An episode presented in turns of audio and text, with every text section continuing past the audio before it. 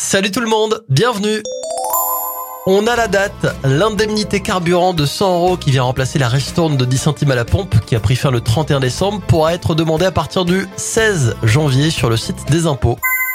On continue avec une bonne nouvelle pour des milliers de personnes. Plus de 2000 livres en braille sont accessibles depuis mercredi au tarif d'un livre classique, une initiative du Centre de transcription et d'édition en braille.